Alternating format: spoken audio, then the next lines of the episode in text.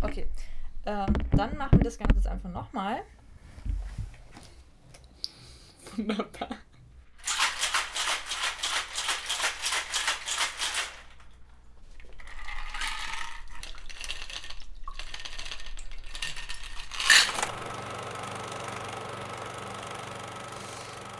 Hm.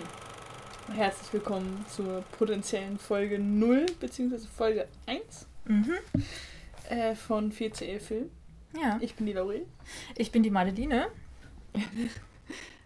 Cheers. Tschüss.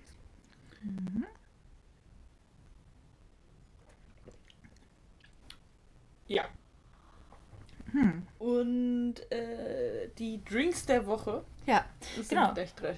genau. Wir können ja vielleicht einfach mal die Titel schon mal sagen. Der. Genau, Drinks. die Titel der Drinks äh, richten sich an unseren ersten beiden Filmen aus oder unseren ersten drei Filmen aus. Mhm. Ähm, wir haben einen ganz normalen Bourbon Sour mit Bullet Bourbon, Zitronensaft und Simple Syrup. Ähm, ich habe mal wieder gemerkt, dass Bullet Bourbon echt lecker ist, dafür, Mhm. dass er so im mittleren, mittleren unteren Preissegment gerade ist. Mischen so super. Ganz vernünftig, Ja. super, kommt da gut raus, schmeckt anständig nach was. Dann haben wir zwei selbst kreierte Drinks, beziehungsweise Ja. einen selbst kreierten Ja, Shot. Shot. Ja. Und ähm, das spoilert jetzt schon ein bisschen. Da geht es nämlich um Atomic Blonde in den beiden Drinks. Der erste ist die Atomic Fairy, Hm. Ähm, was Wodka ist, auch ein russischer Wodka. Ja, Und Absinth. genau. Und zwar 3 zu 1 war das. ja, genau, 3 zu 1. Wobei man sagen muss, dass dann Absinth sehr, sehr mächtig ist. Also man könnte auch bedeutend weniger nehmen. Aber so hat der Cocktail eine wunderbare eisweiße Farbe. Hm. Der Drink. Eine wunderbare eisweiße Farbe und Ja.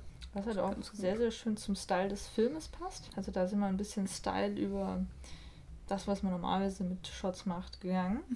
Und dann zum Abschluss noch ein Drink. genau, das war der Triple Agent. Mhm. Achtung, Spoiler. Und äh, da haben wir einen polnischen Wodka genommen und Mhm. zwar den, wie hieß der? Der, der Black Oak von Debova, oder wie auch immer man es halt ausspricht. Der ist super. Da ist äh, Eiche drin, die ich ehrlich gesagt daran erkenne, dass da ein Stück Eiche drin liegt. Wenn man ihn pur trinkt, ist da auch so ein Ja, bisschen so ein so- äh, Holz, holziges Aroma. holziges Aroma.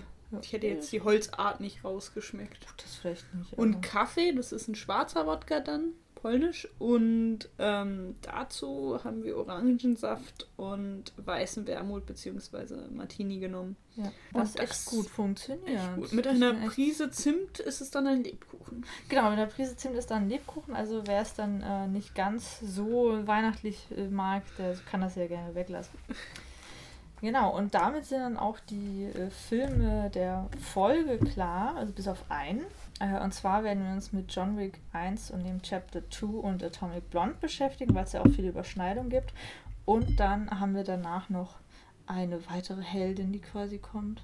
Genau, und dann kommt danach Wonder Woman, Ja, Gal Gadot, Gal Gadot, Gal Gal Gadot. Gal Gadot, Gal Gadot. Gal Gadot. Ist ja israelisch. Ähm, und äh, ich fange jetzt einfach mal an, indem ich ein bisschen was über Chad Stahelski erzähle. Stahelski geschrieben. Und zwar ist das ein Martial Arts Experte und eben auch Instructor, der darüber dann zum Film kam und als Stuntman, Stunt Coordinator und äh, Martial Arts Choreographer oh, ähm, sich einen richtig großen Namen gemacht hat und echt in vielen sehr, sehr guten Filmen mitgemacht hat und auch gerade diese Gun-Fu-Ästhetik und diesen Style auch mit etabliert hat, eben im äh, westlichen vom Hollywood-Kino. Hat er seinen Ursprung, also Ende 80er Hongkong-Cinema vor allem. Der hat unter anderem in Filmen wie dann eben wie vor Vendetta, Iron Man 2, diversen Hunger Games, The Wolverine, The Expendables mitgemacht, aber auch sowas wie Alien Resurrection. The Crow, 8mm, X-Men, auch nochmal, stimmt, habe ich schon vergessen. Und auch Matrix und da wirklich auch äh, Trilogie. Also der hat sich da wirklich durchgekämpft, ist ja auch ähm, als ein bisschen Lehrschule bekannt. Äh, als Schauspieler hat er auch ein paar Sachen mitgemacht, unter anderem in den Actionfilmen der 90er, die ja auch eben nicht selten Martial Arts Filme waren und da in solchen Perlen wie Bloodsport 2 und 3, wo er eben auch Jean-Claude Van Damme die Hauptrolle spielt. Ach, und äh, mir fällt gerade auf, dass die Referenz die meisten Leute ja gar nicht mitbekommen werden. Äh, denn wir haben zwischendrin mal eine Testaufnahme gemacht, wo ich von meinen ja, von meiner Kindheitsschule quasi erzähle. Meine Mutter hat mich nämlich mit solchen Filmen wie Flashdance, Dirty Dancing und dazwischen drin Jean-Claude Van Damme-Filmen äh, quasi an das Kino herangeführt. Die beste Kombination. Die besten Mischungen. Und ich glaube, deswegen habe ich auch bis heute einen sehr breit aufgestellten äh, Filmgeschmack. Aber er hat tatsächlich auch in solchen großartigen Serien, also eine Serie, die wir beide sehr schätzen, mitgemacht. Zum Beispiel in einer Buffy-Folge. Äh, und dann eben auch sowas wie For Vendetta, Konstantin und was weiß ich. Ähm, darüber hat er eben auch schon oft Second Unit Director gemacht, äh, war auch schon Assistant Director, also hat er auch schon ein bisschen Erfahrung gesammelt. Sein eigentliches Regiedebüt hat er aber eben 2014 mit John Wick gemacht. Das hat er zusammen mit David Leach ähm, directed. Und der hat einen ähnlichen Werdegang, also auch eben Stuntman, Instructor, Coordinator und was weiß ich, aber eben sogar mit 19 Buffy-Folgen dem nicht ganz so guten Daredevil. Oceans 11, Constantine, Blade, V for Vendetta und eben auch 300. 300. Einem Actionmeisterwerk. Wobei ich den Ästhetik sehr ich, ich Ästhetik sehr pleasing. Genau. ich finde den auch sehr ästhetisch und war auch immer ein großer ja. Freund der, ja. des ersten, der es geschafft hat, so genau in meine Pubertätsphase reinzurutschen. Genau.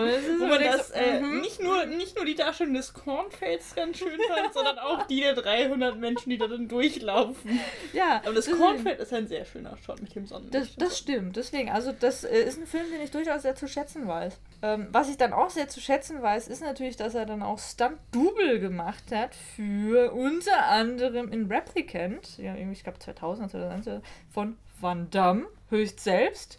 Höchst und natürlich echt? auch, ja, von Van Damme. Er war tatsächlich das Stunt-Double von Van Damme. Van Damme braucht Jean Van Damme. Ich dachte, der ist. Vielleicht, weil er da nicht mehr ganz so super fresh war oder so. Oder er zu mhm. wertvoll ist. Als Kulturgut ist dieser Mann einfach zu wertvoll in manchen Szenen, ja? Also bitte. Und eine andere sehr wertvolle äh, Filmikone, da hat er auch sehr, sehr oft Stunt-Double für gemacht. Unter anderem in Ocean's Eleven, Mr. und Mrs. Smith und Fight Club, Brad Pitt. Und das hat mich tatsächlich zu dem Gedanken gebracht, vielleicht sieht der nackt ja auch ziemlich geil aus. Das kann gut sein. also ohne passiert. damit jetzt, ohne irgendwas ausdrücken um jetzt, zu wollen. Um jetzt seine Arbeit komplett zu entwerten und auf seine Körperlichkeit zu reduzieren. Ich meine, trotzdem, wenn du so oft für Brad Pitt Stunt-Double bist und gerade in Filmen, wo er öfter mal auch ein bisschen halb nackig ist. Das kann gut, in den sein. anderen jetzt nicht so, aber ich meine, für Fahrt. Das kann gut sein. äh, äh, ja, egal. Um äh, das Wichtige ist jetzt, also die beiden haben wirklich richtig Ahnung von guter Action. Die wissen, wie man Stunts vor allem gut einsetzt, gut choreografiert, wie man die gut plant. Und die wurden dann von Derek Kolstad, der hat nämlich das äh, Drehbuch geschrieben. Also der hatte die Idee hinter John Wick für diese quasi Welt, ist eben auf die beiden zugegangen, so hier, ich habe da ähm, die Idee dafür, so und so würde ich mir das ungefähr vorstellen. Die beiden haben gemeint, so ja super, das ist endlich das, wo wir uns ein bisschen ausleben können, wo unser Style auch genau richtig dazu passt und haben sich dann für die Kamera Jonathan Seller geholt und äh, fürs Editing Elisabeth Ronaldsdottir, ich werde es nicht richtig aussprechen, ähm, die eben diesen sehr, sehr schönen Style dann auch kreiert haben. Ähm, Stelsky und Leach haben Co-Regie geführt, David Leach für äh, manche Szenen, also er hat schon noch den etwas geringeren Anteil, aber es war auf jeden Fall Co-Regie. Das hat eben auch den Hintergrund, dass es von der Gilde her immer noch so ist, dass eigentlich immer nur ein Director genannt werden kann, weswegen die Coen-Brüder sich früher da auch oft abgewechselt haben und dann mit der Zeit kam halt das Ding, okay, man kann es halt quasi als Director-Team beantragen, das haben ja zum Beispiel auch dann die Wachowski-Geschwister gemacht etc. Ähm, also das ist immer noch so eine seltsame Konvention, die sich halt hält. Also die haben es zusammen gemacht, die treten da auch zusammen auf, kommentieren das Ganze auch zusammen. David Leach hatte den etwas kleineren Anteil sozusagen und hat sich dann für John Wick Chapter 2 eben auch dazu entschieden, auf die Produktion zu gehen, also hat Executive Producer gemacht, weil er sich auf sein eigenes äh, neues Regieprojekt dann konzentrieren wollte und das war dann eben Atomic Blonde. Und dafür hat er sich dann auch äh, Jonathan Seller und Elisabeth Ronalds dort hier rübergeholt. Und das Witzige ist, dass die drei dann auch eben Deadpool 2 Geil. machen werden. Worauf man sich jetzt allein schon deswegen sehr freuen kann, Ja. wenn man sich nicht auf Deadpool 2 folgt, weil es freut, äh, weil es Ja. Deadpool 2 ist. Ja. Deswegen, aber das macht es noch freudiger. Das macht, das ist ein Fest. Also das ist jetzt quasi schon mal äh, ein bisschen Ausblick in die Kategorie Preview auf Filme, die wir uns recht richtig freuen. Und da gehört Deadpool 2 auf jeden Fall mega dazu. Und wenn man jetzt auch noch weiß, wer das Ganze macht, es wird, glaube ich, mega geil. Es muss geil werden. Ich glaube, das wird richtig fett. Ja, genau, das ist so ein bisschen der Hintergrund. Also wenn man sich die Verstrickung da anguckt, äh, ist es ziemlich interessant und ich finde es auch schön, eben zu sehen, wie die da in so ein bisschen quasi Mini-Kollektiv gearbeitet haben. Und man muss auch sagen, John Wick 1 und 2 haben wir dann sogar einmal im Doppelfeature, ge Double Feature, äh, geguckt. Doppelpack. Im Doppelpack. Und ich finde auch, dass beide gut funktionieren und das normalerweise ist ja auch immer so ein bisschen ein Test, wenn man den ersten direkt guckt und dann direkt den zweiten. Sequels haben ja oft Abstriche, kommen oft nicht so gut weg und ich fand auch im direkten Vergleich hat John Wick 2 gut abgeschnitten. Hat Spaß Ja, gemacht. das war tatsächlich, also das war irgendwie dadurch begründet, dass ich den, glaube ich, gar nicht gesehen hatte. Mhm. Und dann haben wir uns den ersten zu Gemüte geführt und sind Ja. dann davon direkt ins Kino Ja, äh, gehüpft, ja es um war. uns den zweiten anzugucken. Ja. Und ähm, ich habe mir jetzt den ersten nochmal angeguckt, weil ich nicht mehr so ganz wusste. Und ich war die ganze Zeit der festen Überzeugung, ist das jetzt genau der gleiche Plot im ersten Ja. und zweiten, weil ich das, diese Seherfahrung so miteinander Mhm. verknüpft habe, weil es direkt auch. hintereinander war Ja. dass ich halt heute wirklich eine Weile gebraucht habe, um das auseinanderzudröseln, was das dem zum ersten und was zum zweiten gehört hat. ja. Aber es gab ja auch viele Dinge, die in beiden ähnlich waren. Ja. Deswegen man die auch durchaus zusammen besprechen kann. Ja. Und zusammen gucken vor Ja. allem. Und äh, gerade der eigene Style, der ja auch ein bisschen Trademark dann eben von John Wickets geworden ist, gerade den haben sie ja sehr schön übertragen, auch in den zweiten. Von daher, man erkennt auf jeden Fall, wer es ist und was mitgenommen wurde, etc. Von daher funktioniert super.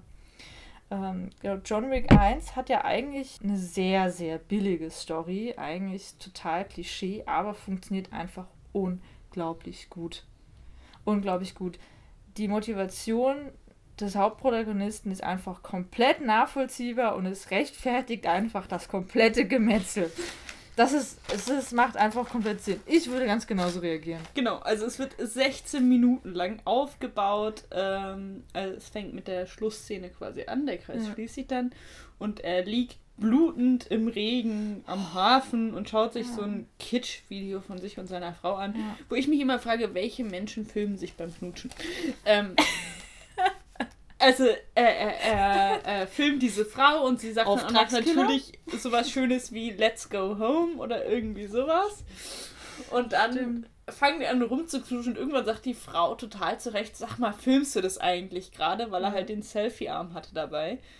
Ja. Naja, und dann kommt der eigentliche Beginn des Films. Seine Frau ist gerade gestorben. Äh, ihre Liebe wurde uns ja gerade gezeigt. Und sie hat ihm dann postmortem quasi einen Hundewelpen geschenkt. Ja. Einen kleinen Beagle, Beagle Ja, namens Daisy, Daisy, damit er was zum Lieben hat. ja, der ihm Und- auch hilft. Und so schön die ersten zwei, drei Tage mit diesem Hund und wie er so traurig ist Ja. und dann der kleine Hundewelpe kommt und dann doch in seinem Bettchen schlafen darf und er ihm morgens Müsli gibt und dann fängt mit ihm zu reden. Das wird so wunder, wunderschön aufgebaut. Dann Ja. das. Und dann das. Und dann das. Der Hund wird dann ja erschlagen, als er John Wick noch versucht zu helfen. Und das, das Krasse ist ja, das war auch einfach nur blöd, weil die, die wollten ja einfach nur sein Auto klauen. Die fanden ja das Auto geil und gehen dann halt so. Die wollten den ja nicht, Schlüssel es haben, ist. weil sie doof sind, weil man bei einem klassischen Mustang auch einen Schlüssel Ja, braucht. genau. Also deswegen, es waren auch noch einfach Vollidioten, schlagen ihn zusammen. Daisy versucht ihm noch zu helfen, wird dann eben erschlagen. Dann geht es in Dissolve und ähm, wenn es dann quasi den nächsten Morgen wieder hochgeht, dann sieht man eben die Blutspur, wie sich Daisy, der erschlagene Welpe, ein Beagle-Welpe, noch zu ihm geschleppt hat im Sterben. Und damit ist natürlich das, das wahnsinnig starke Symbol eben dieses unschuldigen Welpens da, auch noch von seiner toten Frau, der erschlagen wird und dann klauen sie ja noch seinen Mustang. Und das ist alles, was es braucht, um diesen ganzen Film zu tragen und es für dich vollkommen nachvollziehbar zu machen, warum John Wick jetzt einfach mal Rache üben muss. Ja, natürlich. Das ist ein total billiges Natürlich. Motiv. Und Eigentlich war es das auch schon alle- komplett, aber es macht alles Sinn. Alle, ja. der Vater des äh, Hundemörders. Alle erkennen das komplett als ja. legitimes Ding an. Ja. Sind alle so, du kannst doch nicht sein Auto klauen. Und vor allem kannst du nicht seinen Hund erschlagen. Ja, Wer bist das, deswegen, das wird auch immer wieder sehr, sehr schön selbstreferenziert mhm. im Film aufgenommen. Und äh, insgesamt John Wick 1 und auch Chapter 2 sind ja wahnsinnig selbstreferenziell. Und auch gerade wenn man diesen Hintergrund der ähm, Regisseure dann und auch sonst des ganzen Filmteams eben so kennt, die wissen halt auch ganz genau, was im Actionkino funktioniert. Die haben halt auch einen sehr, sehr schönen Filmgeschmack, haben da sehr viel reingenommen. Die haben sehr viel mit den, diesen Stereotypen gearbeitet. Also auch Rachefeldzug ist ja so ein typisches ähm, Stereotyp, so ein typisches Trope daraus. Nehmen genau die Sachen sehr gut auf, aber eben auch selbstreferenziell, durchaus auch selbstironisch um ihm zu sagen, hey, wir wissen, das ist eins, aber es funktioniert halt gut, wir können damit jetzt super arbeiten, wir können das sehr, sehr stylisch einbinden und andere Sachen werden dann auch wieder komplett subversiv eingesetzt, wo sie eben sagen, genau damit brechen wir dann auch wieder. Ja. Und das sorgt einfach dafür, dass dieser ganze Film wahnsinnig gut funktioniert. Und das ist in so, in so schönen, simplen Parallelen, dass irgendwie ja. einmal er aufwacht vor dem Wecker, weil der Hund ihn halt schlägt ja. und dann den Wecker drückt und dann, als der Hund tot ist, schlägt ja. er den Wecker aus und hat dabei dieses Halsband in der Hand. Und äh, als er beschließt, sich zu rächen und seine vergrabenen, also der war im Ruhestand, äh, als er dann seine Waffen und alles ja, wieder rausholt, ja. dann liegt so schön dieses Hundehalsband und das Armband von seiner toten Frau natürlich auf dem Nachttisch neben dem Wecker, mm. und dem er am Morgen steht, neben seiner Waffe, mm. weil man das so macht und weil ja. das dann nochmal schön in einem Bildausschnitt zusammengeführt ist, weshalb er genau, jetzt richtig auf die Kacke ja. hauen muss. Und das ist halt auch das Schöne, also John Wick ist ja auch keine Figur, die sonderlich viel redet. Es wird ja auch insgesamt nicht so super viel geredet. Es wird eben sehr, sehr viel genau über diese Symbole erzählt, über diese schönen Bilder, diese ganze Ästhetik. Und das fand ich auch insgesamt mal wieder schön zu sehen. Es wird ja sehr, sehr viel mit weiten Aufnahmen äh, gearbeitet, da ist sehr, sehr viel Panorama, Totalen etc. Und da kann man dann eben auch sehr, sehr schön die Entwicklung dieser ganzen Action-Szenen, also wenn er dann so komplett abgeht, wenn er dann eben interagiert im Kampf mit den anderen Figuren, also genau diese Gun-Fu-Optik, siehst du einfach sehr schön in der Entwicklung, wie sich die Figuren dann im Raum bewegen, wie sie eben von der ganzen Dynamik aufeinander reagieren, wenn der eine die Oberhand kriegt. Das funktioniert einfach auch super schön, das ist gut umgesetzt. Genau, man hat halt am Anfang eine gute Übersicht ja. und kann dem Kampf auch folgen. Äh, bei der einen großen Kampfszene ist noch das schöne Hilfsmittel, dass halt die äh, niederen Gegner ja. alle rote Shirts ja, haben. Ja, super geile Referenz auch. Red Shirts. Wunderschön. Ja. Wunderschön. Ja. Ich, mein Herz sagt jedes Mal, wenn jemand in einem roten Shirt ja, abgeballert so, wird. Das, das muss so. so. Das muss so. Das geht nicht. Das, aber einfach dieses, wie das äh, funktioniert durch diese Übersicht, dann mhm. ähm, finde ich das in beiden John Wick-Filmen ganz gut, dass sie Action-Szenen, also immer kurz bevor es anfangen würde, dich hm. zu langweilen, weil die da jetzt seit einer halben Stunde rumballern, ja. schlagartig entschleunigen, weil an ja. der Tür jemand klingelt, hm. weil er ans Telefon gehen muss, immer aus irgendeinem absurden Grund oder äh, weil hm. sie halt gerade in der U-Bahn sind. Und dann eine Kontrastszene kommt, die eigentlich normal ist. Im ersten ist es halt, dass der Polizist bei ihm klingelt und äh, sagt, ja, die Nachbarn haben sich beschwert wegen mhm. Lärm und später ähm, muss er dann auch mit dem Concierge telefonieren, weil ja. sich die Leute auf dem Stockwerk wegen des Lärms beschweren. Ja. Oder äh, im zweiten ja. sind dann halt auf einmal in der vollen U-Bahn und können sich äh, jetzt erstmal nicht weiter prügeln.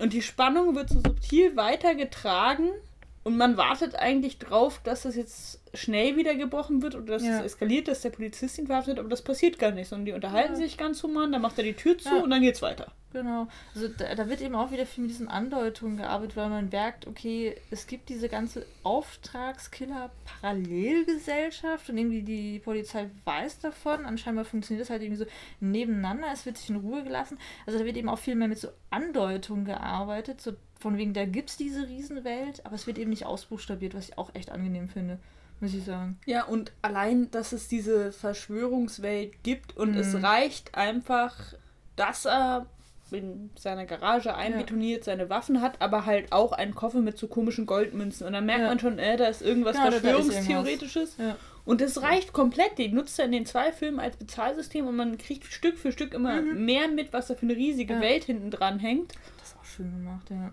Ohne dass es einem erklärt wird, ohne dass man die genaue Organisation rafft, ohne dass man, also man, man, man rafft es nicht und man muss es nicht verstehen, um dem Film folgen zu können. Und das finde ich so schön, weil äh, häufig Filme viel Zeit damit verlieren und ehrlich gesagt auch viel Spannung damit verlieren, dass sie erstmal irgendwelche Geheimwelten ja. unglaublich genau ausführen müssen und irgendwelche Erklärszenen kommen, die man für den weiteren Verlauf des ja. Films weder braucht noch haben will. Und vor allem, wo man dann eben auch oft enttäuscht ist, weil so man kriegt ein Gefühl dafür, okay, das gibt's, die haben doch irgendwie so ein Bezahlsystem und ihm scheint es ja auch nicht so wichtig zu sein, wie viel es genau das wert ist, sondern eher von wegen so, hier, ich bin schon Rick und ich bezahle jetzt mal das damit, mal da.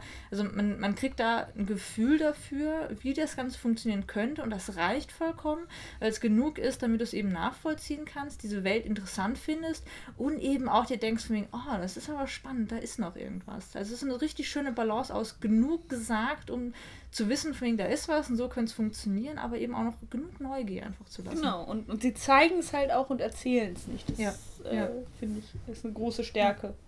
Und das äh, insgesamt, also die ganze Ästhetik des Films, wie vom Style gearbeitet wird, wie die ganzen Action-Szenen auch wahnsinnig liebevoll geplant sind. Ich meine, es muss ewig gedauert haben, das einfach nur so zu planen, damit es dann auch so in den durchaus ja zwischendrin auch mal langen Shots, in diesem weiten Raum, den eben die Action-Szenen auch nehmen, das, das muss einfach lange gedauert haben, damit das so funktioniert und passt. Ja, und dann sind da so schöne Sachen drin, dass ähm, im ersten Film ist es, äh, da rennt der Hundemörder in einer Glaswand und John Wick schießt drauf und es zerspringt ja. immer genau die Scheibe dahinter und dann ist es auf einmal Milchglas und dann ja. ist er weg.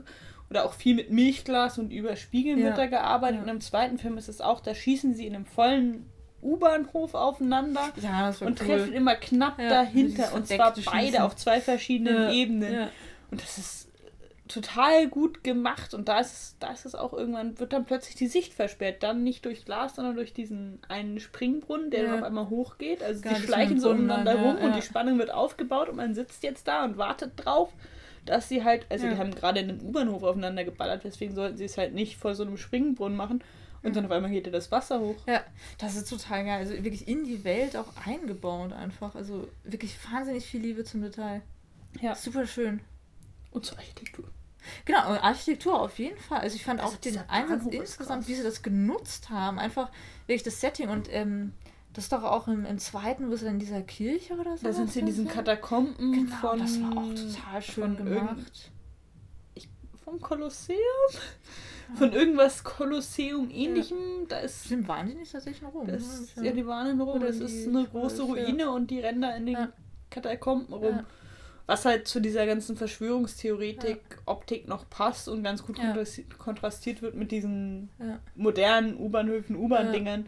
Aber das ist auch. Stimmt, also genau, Architektur. Warte, U-Bahn ist im Nee, ist im zweiten. Ja, U-Bahn ist im zweiten, wo sie dann auch hier dieses, ist ja sogar New Yorker U-Bahn-mäßig, so wo sie verdeckt aufeinander schließen und irgendwie Oder sie kriegen es so hin, dass die anderen es nicht mitkriegen. Also auch wie dieses Parallelweltmotiv. Und wie er halt mit diesem blutigen Gesicht Menschen durch die Menge läuft einfach. und es ist den Leuten egal. Ja. Und irgendwann fangen sie eine Messer, also als dann der Waggon fast, fast leer ja. ist, fangen sie diese Messerstecherei ja, wieder an. Stimmt. Und dann sitzt da so hinten links so eine Frau und man sieht ja, dieses, bitte schaut mich nicht an. Ja. Bitte zieht mich da stimmt, nicht rein. Das war geil.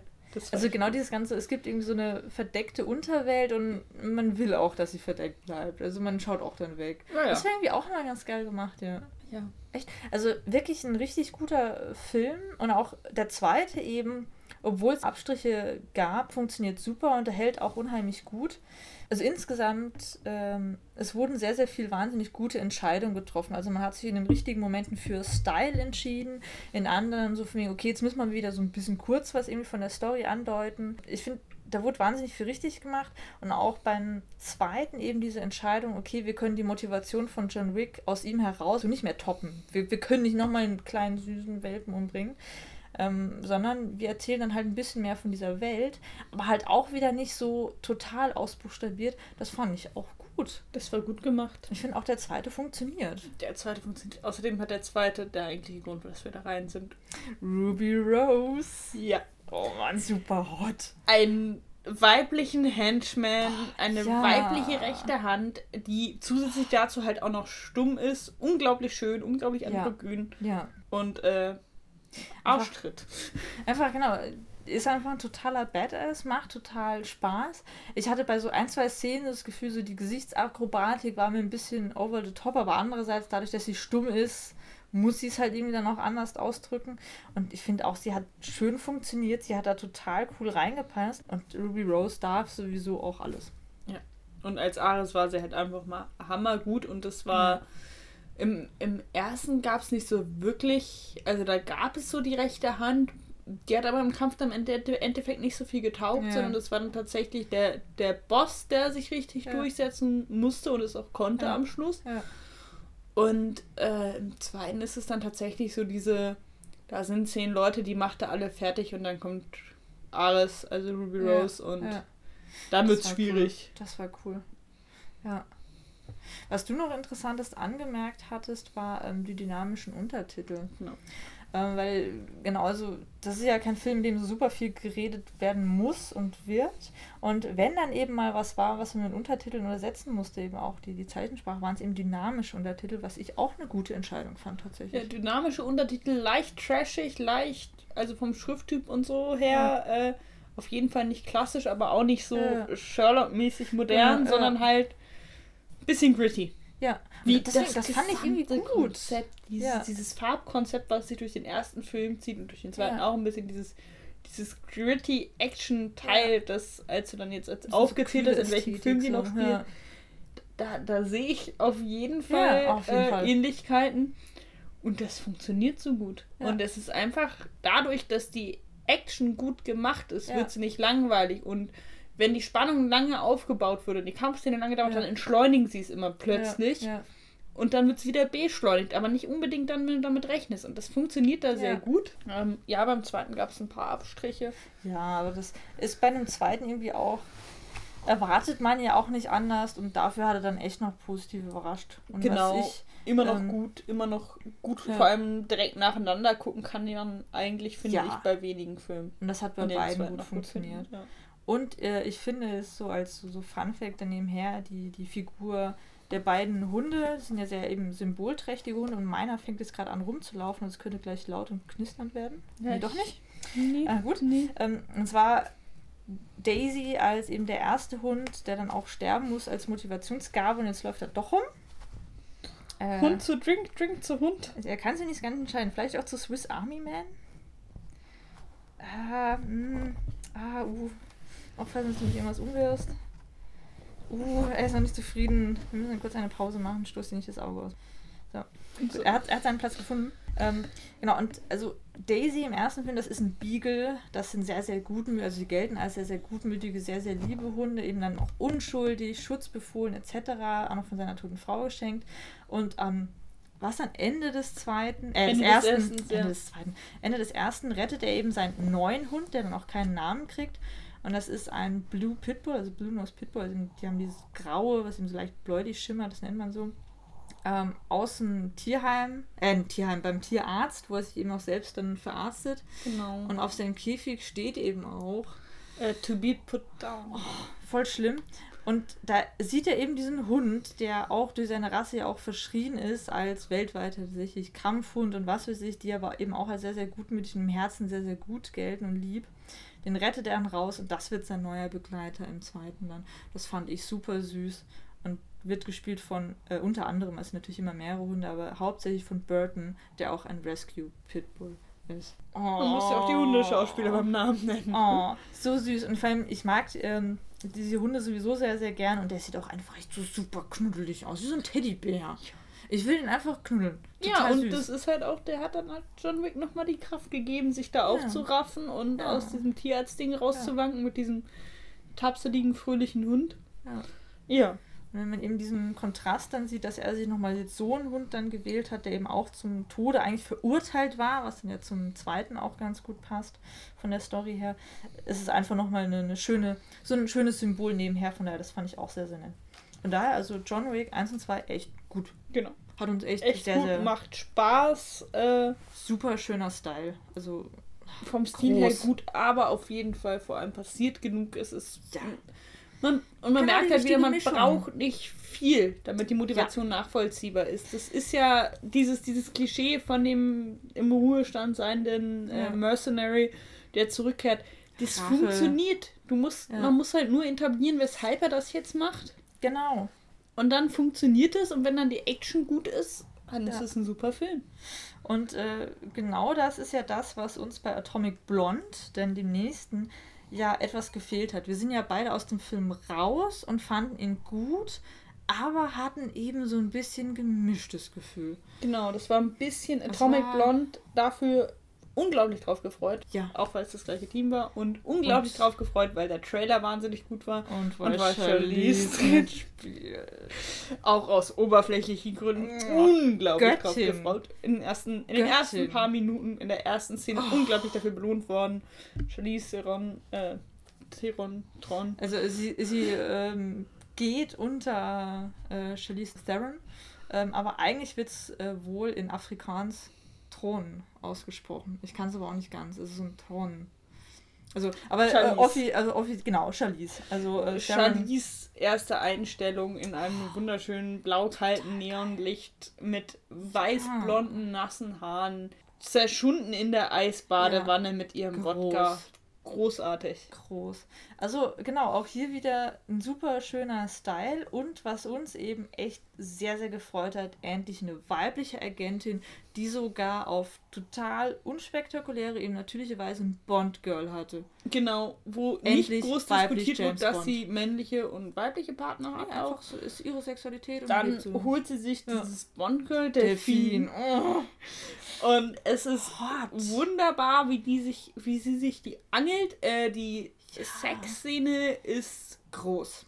Im Plot sehr, begründet, sehr groß, sehr gut gemacht und nicht diese statische Standard-Hollywood-Lesben-Szene äh, ja, des Oralverkehrs. So, dann ja. so und aber auch nicht so aufgegeilt, dass es halt so ist, dass es möglichst gut aussieht, sondern es ging darum, diese, oder ich hatte das Gefühl, es geht darum, diese Leidenschaft ja, und die zu zeigen. Rüber. Die hat sich super ja, übertragen. Wie das angefangen hat, dann in dieser Toilette, wo sich da gegenseitig an die Wand werfen und dann zack, auf das Bett und danach, da wird ja sogar noch ein bisschen gekuschelt in den nächsten ja. Szenen. Von wegen, da ist alles da und es war eben genau leidenschaftlich. Da, die Dynamik zwischen den beiden war gut. Ich finde, es hat auch tatsächlich echt gut geknistert. Also das kam zwischen beiden auch echt gut rüber. Ja, ja. Also. und, und gerade am Anfang, wo man noch nicht damit rechnet, dass sie jetzt tatsächlich ein Bond-Girl hat, vor allem weil relativ ja. früh etabliert wurde, dass sie halt in Berlin ist, um ihren toten ehemaligen Partner oder sonst was da abzuholen Darum denkt man dann noch so, ja, mhm. na, da knistert es, aber das aber, mm. interpretiere ich jetzt da rein. Nee, und dann, dann knistert so Sache. richtig da. Also, das war echt schön und genau, was du gemeint hast, es war eben nicht nur für den Male Gaze, sondern es wurde gesagt, so, hey, man kann auch insgesamt quasi einen Gaze haben. Es muss nicht nur daran geknüpft sein,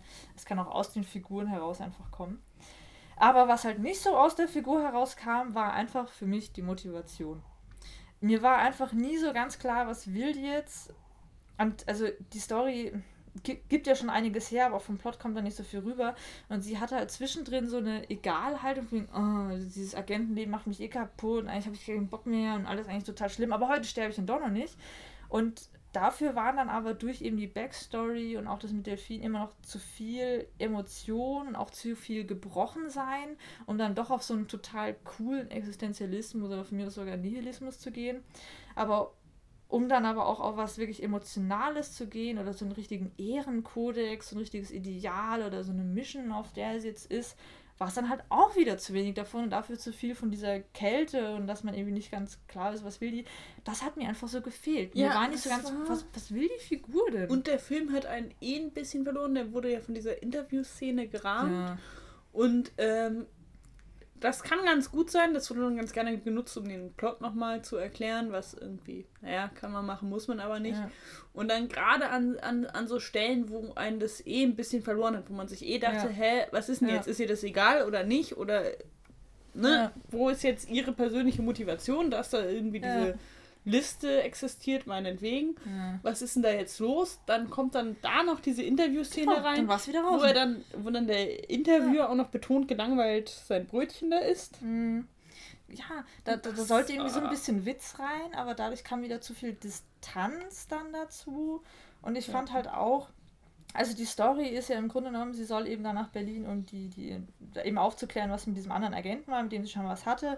Und eigentlich, wie es halt so ist, geht es halt darum, dass es da auch eine, weil es die einfach in jeder verdammten Agentenwelt halt irgendwie gibt, in jeder Agentenfilmwelt. Es gibt halt irgendjemanden, der eine Liste, in welcher Form auch immer, von einfach allen Agenten auf der ganzen Welt kompiliert hat, wo auch von jedem irgendwie die ganzen schlimmen Verstrickungen was Krankenversicherung. Die Krankenversicherung der Agenten macht alles kaputt. Und das ist ja so ein typisches Motiv, das gibt es irgendwie in so viel. Also in der James Bond-Reihe gab es das Ding ja auch mal. Auf jeden Fall, das gibt es dann auch noch mal. Und da geht es natürlich um Doppelagenten. Und es wird sehr, sehr früh klar, fand ich, dass sie natürlich der Doppelagent ist. Allein weil sie die ganze Zeit Wodka trinkt. Ja, wo, wo, das ist immer so ein, das fand ich immer so eine nette Anspielung darauf, ja. aber ich meine, James Bond hat auch oft Wodka getrunken. Der war ja auch ein, durchaus ein ja. Kenner und äh, der hat ja sehr viel zwischendrin immer getrunken und auch gerne auch mal Wodka. Kannte sich da auch sehr gut aus, tatsächlich auch immer. Also der wusste ja auch, was genau der Unterschied zwischen Kartoffel- und Weizenbasierten Wassersicht und Roggen ist. Ähm, von daher, das, das war immer so eine Anspielung, aber ich fand, das war einfach an sich früh klar. Dann auch dieser Twist am Ende, dass sie dann eben Triple Agent ist, war so, ja, okay. Also von daher, von der Story ist eigentlich viel passiert und man hätte, finde ich, noch viel mehr draus machen können. Eben dann auch mit den Verstrickungen, mit diesem Parsifal und so. Aber vom Plot her, von der Dramaturgie, wie das erzählt wurde, kam es nicht drüber. Nee. Auch genau durch was du meinst mit der Interviewsituation zwischendrin und dann bist du plötzlich wieder draußen, wenn es gerade mal ein bisschen abging und dann so, oh, also der Style ist immer noch wahnsinnig schön, ja, aber man super. hatte halt manchmal das Gefühl, oder ich hatte manchmal das Gefühl, dass der Style über den Plot gehoben wurde ja. und dass es jetzt darum geht, dass man es schön, möglichst ästhetisch und mit einem wirklich wahnsinnig guten Kostümbild ja. da jetzt irgendwie sie durch die Gegend hüpfen lässt und ähm, ihre Motivation ging da so verloren. Und ja. wie wir bei John Wick gesehen haben, es braucht nicht viel. Nee. Genau, also äh, es reicht vollkommen, wenn man bei einer Figur wirklich spürt, dass sie etwas unbedingt will, dass sie wirklich ein Ziel hat, eine innere Triebkraft, weswegen auch solche ziemlich banalen Sachen eigentlich wie ein MacGuffin funktionieren können. Also bei Pulp Fiction, wir wissen, da geht es irgendwie um den Koffer und das ist wahnsinnig wichtig oder eben die alten Hitchcock-Beispiele. Das kann vollkommen funktionieren, das kann vollkommen reichen, wenn man es nachvollziehen kann, wenn man diese Triebkraft irgendwie spürt. Und wenn man dann im Vergleich sieht, was die Story von Atomic Blonde dann eben doch hergegeben hätte oder hergeben sollte vielleicht auch, weil sie sich dann ja doch nicht so arg auf die Story verlassen haben, ist es dann irgendwie enttäuschend, dass dann da überhaupt nicht klar war, was will die denn jetzt eigentlich? Ja. Also was, was ist mit dieser Figur jetzt eigentlich los? Was, was, was macht die denn? Warum eigentlich? Also warum schießt sie nicht einfach in den Kopf? Das ähm, finde ich ein bisschen schade. Und da habe ich das Gefühl, sie wollten unheimlich viel Style reinbringen haben sich dann zwischendrin gedacht, oh, wir können aber ja nicht nochmal vielleicht einen John Wick machen, deswegen müssen wir doch Story reinbringen, haben die dann aber so ein bisschen stiefmütterlich behandelt und zwischendrin eben auch zu viel Style. Also diese eine Szene, wo sie dann in den Hinterhof läuft und die Kamera ist im Oblique und dreht sich dann wieder und muss dann aber noch leicht nachkorrigieren, weil sie halt läuft. Ich mir auch dachte, so, pff, die Architektur ist jetzt auch nicht so geil, dass es das halt irgendwie ja, hergibt. Das ein, war alles so ein bisschen so, oh, hm, denkst du, hätte nicht sein müssen. Wobei es auch Meckern auf hohem Niveau ist, weil es ist trotzdem ein schöner Film. Soundtrack war sehr, sehr geil. Soundtrack war top. Äh, wie gesagt, gemacht. Kostüm. Ja, genau. Also Kostümdesign war großartig, was sie anhatte, hat super zu ihr und vor allem auch zu der Zeit und es hat auch manchmal, ja. es stand ja auch manchmal nicht so ganz oder war auch ja. manchmal so ein bisschen, ne? Aber immer aus Aber hätte sie halt getragen, ne? edgy. Hätte sie halt getragen. Ja. ja. Deswegen, also äh, würde ich so einen Style tragen, äh, würde ich das, glaube ich, auch tragen wollen. Ich fühl, würde mich dann inspiriert fühlen durch den Film. Die inspiriert hat. Ja. Und also, also gut. Also, ein gut. paar auch wirklich starke Action-Szenen, muss man auch mal sagen. Ja. Ein paar Sachen haben wirklich sehr schön gemacht. Ja. Und sie war einfach großartig, hat das gut ja. gespielt, hat sich da gut durch die Gegend geboxt, geprügelt, geballert, geallest. Äh, ich fand den den fake gebrochenen Arm ganz nettes Gimmick, ja, der stimmt. war super. Das war nice, ja. Das war super. Ich denke, da waren echt viele gute Sachen drin, aber es hat halt nicht so, es war nicht so ganz Diese rund. halbe Mentorbeziehung mit Delfin, die halt irgendwie ja. die ja auch so so Anfänger Anfängeragentin so ist zwar von der anderen Seite, aber irgendwie dann doch ja auch, ne, ja. nicht Ostblock und man ja. das also da war recht viel Potenzial und der war auch gut und der hat auch Bock gemacht. Ja. Es hätte halt mehr sein können. Auf jeden Fall. Aber trotzdem einfach mal die Freude, dass jetzt endlich auch eine weibliche, coole Agentin, die eine sehr, sehr stylische Agentin gibt. Allein, die alleine. Die alleine und diese Eigenständigkeit die auch behält. Ja. Obwohl dann am Ende klar wird von ihm, okay, die hat die ganze Zeit für die Amis auch gearbeitet, selbst da durch diese Bemerkungen, die sie dann noch macht und auch zwischendrin eben in diesen dämlichen Interviewsituationen gemacht hat, selbst da wurde auch klar, sie ist immer noch souverän, immer noch eigenständig und lässt sich da eben nicht irgendwie groß genau. was vorschreiben. Das, das wäre immer noch cool. Also, dass auch das nicht weggenommen wurde. Nee. Ja. Dann die nächste große Frau des Jahres 2017. Die nächste große Frau, die Hoffnung des Feminismus, die Hoffnung von DC. Oh, die ganz große Hoffnung von DC, ja. Von allen. Von Metropolis. Hoffnung. Bis Gotham. Alle hoffen auf sie. Ja. Auf Gal Gadot. Gal Gadot, ja, die wunder, wunderschöne Gal Gadot. Wonder Woman die Backstory von Wonder Woman, wo es ein bisschen angeteased wurde, war auch das Beste an dem ansonsten grauenhaften Batman vs. Superman. Den ich noch nicht gesehen habe, aber ich stand gestern wieder vor so riesen Plastikfiguren und habe mich über Batmans Kinn geärgert. Weil ich halt noch. ich bin halt noch ah. so ein, so ein Nolan-Batman-Mensch. Ah, okay. Naja, auf jeden Egal, Fall. Genau. Wurde ähm, angeteasert. Genau, wurde angeteasert, das war das Beste an dem Film. Und äh, in dem Film, in ihrem eigenen dann eben Wonder Woman, sehen wir dann auch, wie es eben zu diesem, diesem angeteasten bisschen kam. Äh, Regie geführt von Patty Jenkins, die auch schon Monster gemacht hat mit Charlize, der Kreis schließt sich wieder mal. Und eben auch bei sowas wie Arrested Development, The Killing mitgemacht hat. Also echt eine richtig gute Regisseurin. Story war dann Sex Snyder etc. pp, weiß jeder. Ähm, und hier wurde endlich mal die Story von Wonder Woman erzählt. Und äh, am Anfang wurde er ja so wahnsinnig groß besprochen, von ah, oh, das ist jetzt das große Feminismuswerk. Äh, und andere haben schon gemeint, so, hm, eigentlich ja gar nicht. Ne, ne, ne. Also wurde ja wieder so wahnsinnig viel rumgemeckert dann und auch gehypt. Und deswegen war ich mir nicht ganz sicher, was ich erwarten soll. Ich habe versucht, mir da gar nicht groß irgendwas anzugucken vorher, wollte unversehrt quasi rein und war dann positiv überrascht. Ja. Ich also der war gut. Äh, das war eine starke weibliche Figur. Keine ja. tiefe weibliche Figur, starke? aber eine starke. Und ähm, also ich von meiner Einschätzung her, ich habe mich da jetzt noch mal ein bisschen bei Wonder Woman eingelesen. Ich bin nicht sonderlich weit gekommen ja. und ich habe auch jetzt nur im New 52 ja. äh, da so ein bisschen gemacht. Es ist halt auf der Basis funktioniert das super und ähm, die Figur ist super, sie spielt die gut. Es Großartig. Ist, ähm, das Casting finde ich super. Und Wonder Woman kommt halt ja tatsächlich aus einer schon deutlich mehr Fantasy, oder was heißt Fantasy, aber in einer mhm. deutlich comichafteren Welt ja. als jetzt vielleicht Batman, ähm, mhm. weil sie halt von diesem mythischen Ort kommt und ja. äh, ja, so Zeus Tochter ist und so. Und das ist ja dann doch alles ein bisschen überzeichnet, also überzeichnet und ein bisschen absurder. Und dieses mit Ares okay. und so, das ist, dem, dem folgt man vielleicht weniger gutgläubig als jetzt so einer ganz hm. banalen, mhm. fast wie aus dem Leben gegriffenen hm. Story. Ja. Aber es funktioniert gut. Ich finde, wenn man gerade das bedenkt, ähm, haben sie es trotzdem schön eingeflochten. Also ich fand die, diese Weltdarstellung der Amazonen auf der Insel ähm, und so fand ich eigentlich ganz nett gemacht, auch wie sie da dann ja auch ausbricht, weil diese ja auch so ein bisschen zurückgezogen haben, da im Endeffekt dann genau. Von daher, das war irgendwie dann auch wieder gut eingebaut und dann ist sie eben schnell in diese neue Welt reingekommen, also für sie neue Welt, wo sie sich dann erstmal gar nicht so richtig zurechtfindet, aber sich davon nicht unterkriegen lässt. Nee, und vor allem in diese neue Welt hinein zieht sie ja das äh, Male Love Interest, was sie ja. zerschunden am Ufer findet, oh. den sie rettet. Ja, mehrfach. Den sie rettet, dann auch so schön zu Beginn gesund pflegt und das ist ja wieder ein klassisches Motiv, mhm. aber sie rettet ihn und er rettet sie nicht und sie kommen in diese neue Welt, die ihr komplett fremd ist, aber sie lässt sich davon nicht unterkriegen und sie orientiert sich schon an ihm, ja. aber nur sofern, wie es sie auch jetzt gerade weiterbringt, ja, weil sie ja. möchte an die Front, sie möchte das jetzt klären, sie hat da diese Prophezeiung und sie muss jetzt hier mal... Und sie braucht ihn halt, um sie das, dann auch zurechtzufinden. Äh, mit Gerüchten, aber wenn er dann irgendwie nicht schnell genug äh, sie vorstellt, dann fängt sie an zu sagen, ja, ich bin Prinzessin Diana von so und so. Genau, und, die ist da... Äh, also sie erkundet diese Welt und erobert diese Welt dann halt auch einfach mal. So. Ja.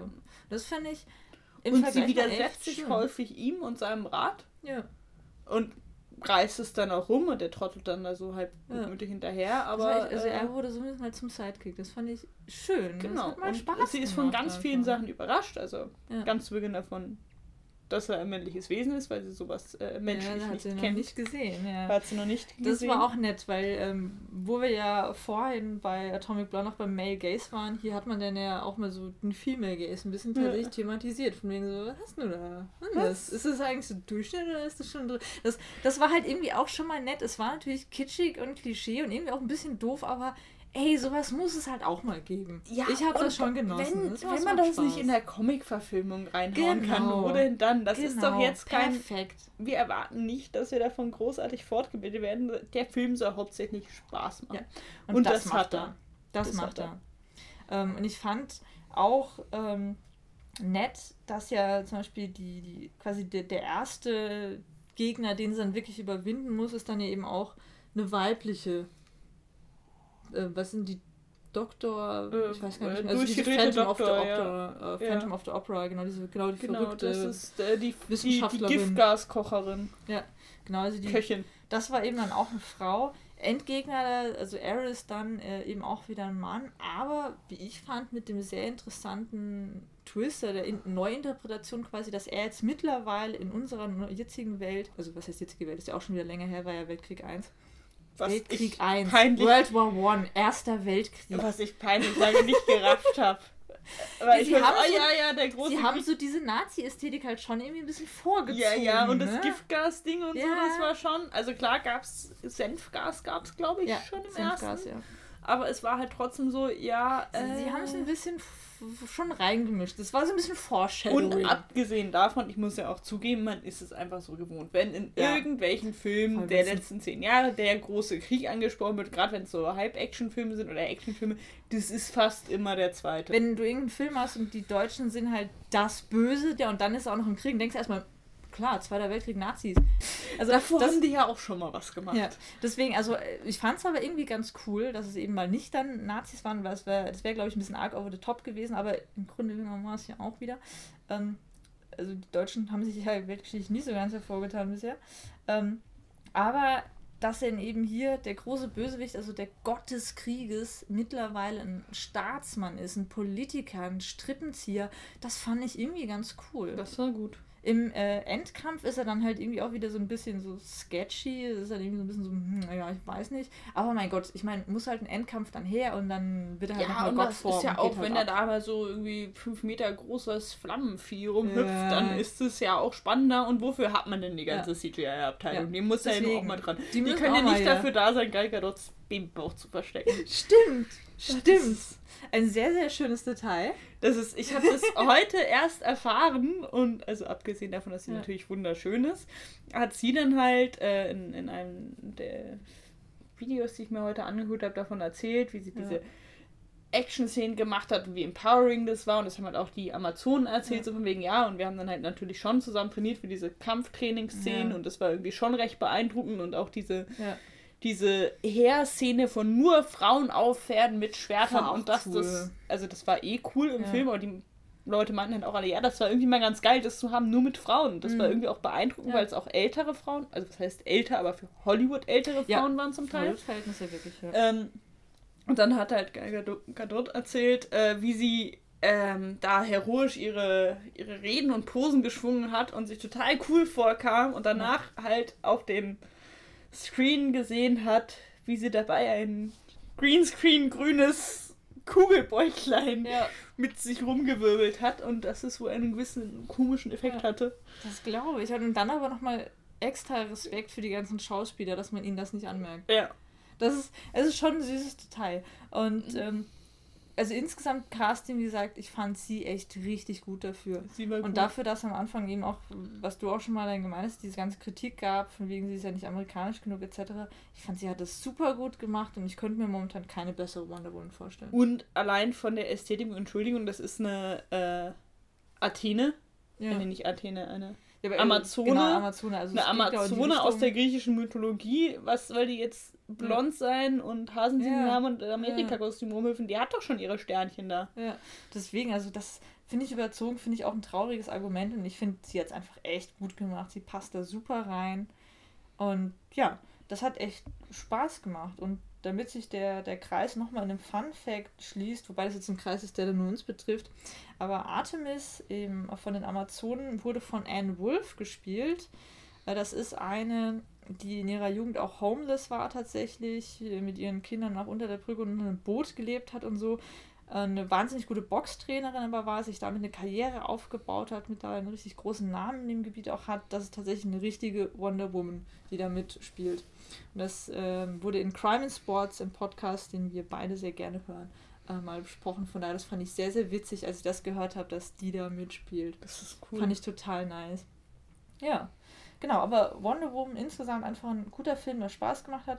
Natürlich gab es auch ein paar Abstriche, aber insgesamt. Der auch so ab und an mal seine Längen. der hatte seine Längen, gerade am Ende dachte ich mir so, du kannst aber mal ein bisschen hier. Ja, das, ab, das war wieder so ein Standard. Die letzten 20 Minuten waren ja, jetzt so, nötig, Ding. Hm.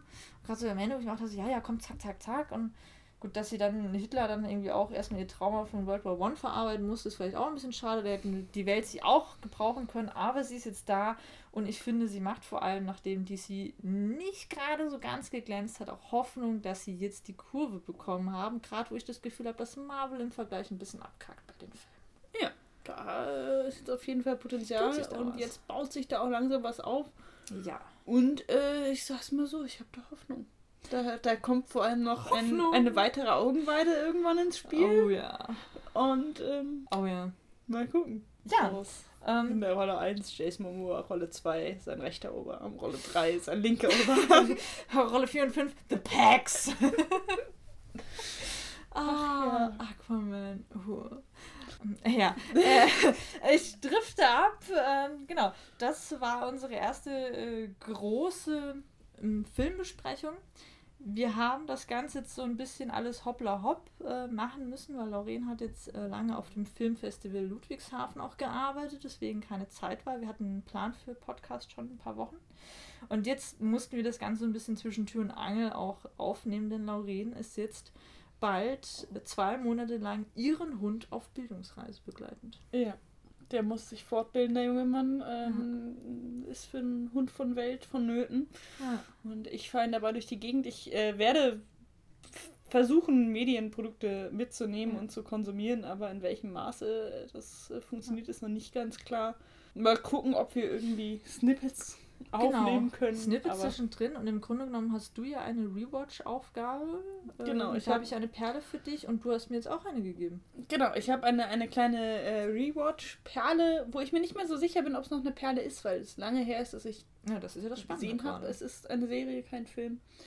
und zwar Huff, eine britische Serie über einen äh, Psychologen, hm. einen Therapeuten. Okay. Ganz kurz umrissen, sein einer seiner Patienten mhm. bringt sich im Büro vor ihm um. Mhm. Und ähm, da fängt das Ganze an und dann ist es so ein bisschen so ein Familiendrama mit dieser eigentlich liebenswerten Familie, die auch sehr viel kommunizieren, aber das dann halt doch, gerade bei hm. Psychologen und Therapeuten, dass in der Familie nicht immer so gut ankommt, ja. dass sie Therapeuten sind, beziehungsweise ja, das Ganze drumherum nicht so ist. Es gibt ein paar äh, tatsächlich ätzende Figuren, das finde ich ja auch immer ganz nett. Und ähm, ich habe die als sehr visuell in Erinnerung, die Serie. Aha, okay. Und mich würde interessieren, ob das wirklich noch so ist oder ob, ich, ob die wirklich auch da so stark ist, wie ich sie in Erinnerung yeah. habe oder ob das halt äh, vielleicht dadurch ein ja. bisschen verklärt war. Zum einen, dass es lange her ist, dass ich sie gesehen habe und ähm, ja, dass ich da noch nicht so viel anderes gesehen hatte. Oh, okay. Da bin ich mal gespannt und man hört jetzt, glaube ich, zwischendrin meinen Hund schnarchen.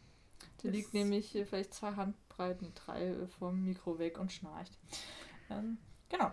Aber da haben wir dann jetzt schon mal was zu tun.